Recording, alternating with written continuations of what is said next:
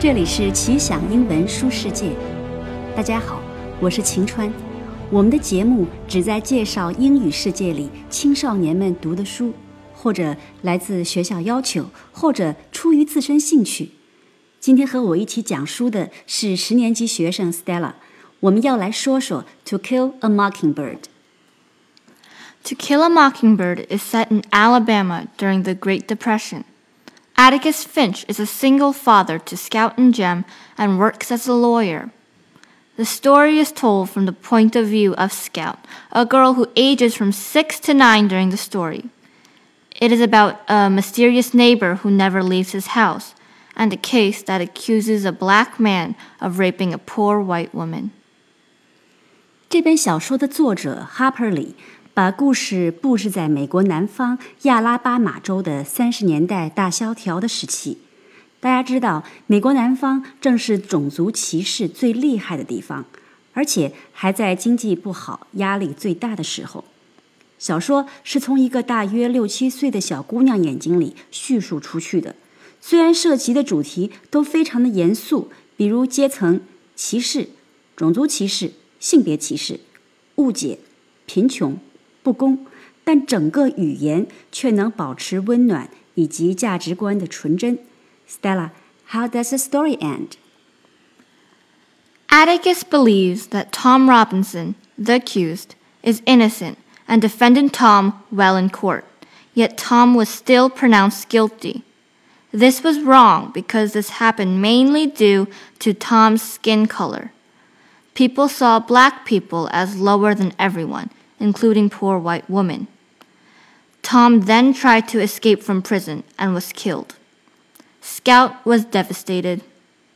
The mysterious man who lived next door saved her and her brother's lives and proved to be an innocent man, which is contradictory to what she had heard about him. 这本小说涉及了两条主线，一个是一件强奸案，黑人男性 Tom 被指强奸贫穷家庭的白人女性，Scott 的父亲 Atticus 做汤姆的辩护律师。汤姆虽然最终仍然难逃死去的结局。另一条线是邻居家的一个神秘男人，从未进入公共视野，其原因在小镇众说纷纭，最终却是这个神秘的人救了孩子们的命。这两条线会在小说结局的时候交汇。在这个保守的小镇，父亲要顶住压力为黑人辩护，孩子全不顾邻里的流言，止不住的好奇，想了解这个神秘的邻居，都彰显了一种强烈的个人意志。来，我们来先说这位父亲，律师 Atticus。As a father, he treats his children as equals, educating them on what is right and answering any questions they raise. 1930s America is racist. People are biased against African Americans and regularly use racial slurs, yet Atticus does not and teaches his children to not do so as well.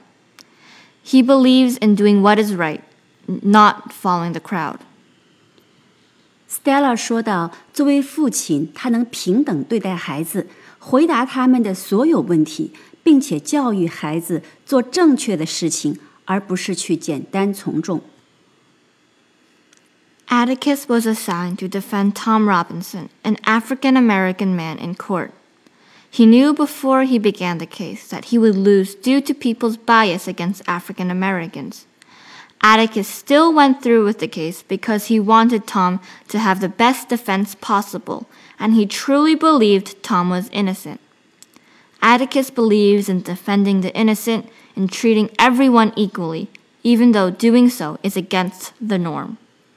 作为一个律师，尽管 Atticus 非常清楚，由于整个环境对黑人的歧视，他会输掉案子，但是他仍然尽全力在法庭上为汤姆辩护，顶住了来自周围的强烈压力。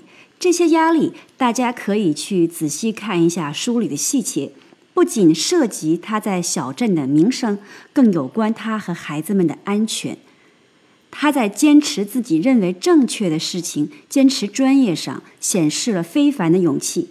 当年大明星德利高利派克演的他，原书里他对儿子这样说：“勇气。” When you are licked before you begin, but you begin anyway, and you see it through no matter what。这个人物被认为是极具影响力的虚构书中英雄，而且他还特别的低调。Jem, Scout's brother, grew more respect for Atticus once he found out Atticus was a great shooter. Atticus told him that he wanted Jem to know what real courage is, instead of getting the idea that it is a man with a gun. Real courage is doing something even though you know you will fail, and insisting on standing up for your beliefs. 这位文质彬彬的律师父亲是一位神枪手，儿子根本不知道。这位父亲清楚地告诉儿子，勇气是什么。用我们中国人的话来说，虽千万人，吾往矣。the books also talked about a few strong women who all taught and influenced Scout positively.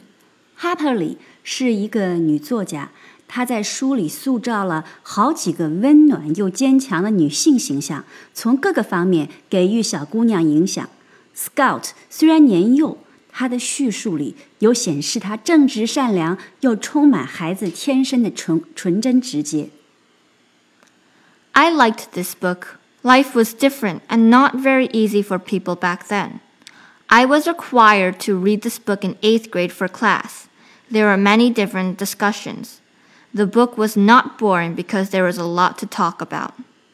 这本书虽然话题非常沉重，但读起来毫不枯燥，尤其是它的嗯、用词用法都非常的生动，也没有什么艰涩的文法在里面，非常推荐大家有时间的话能够找来原文读一读，既是了解美国文化，也是了解美国的历史。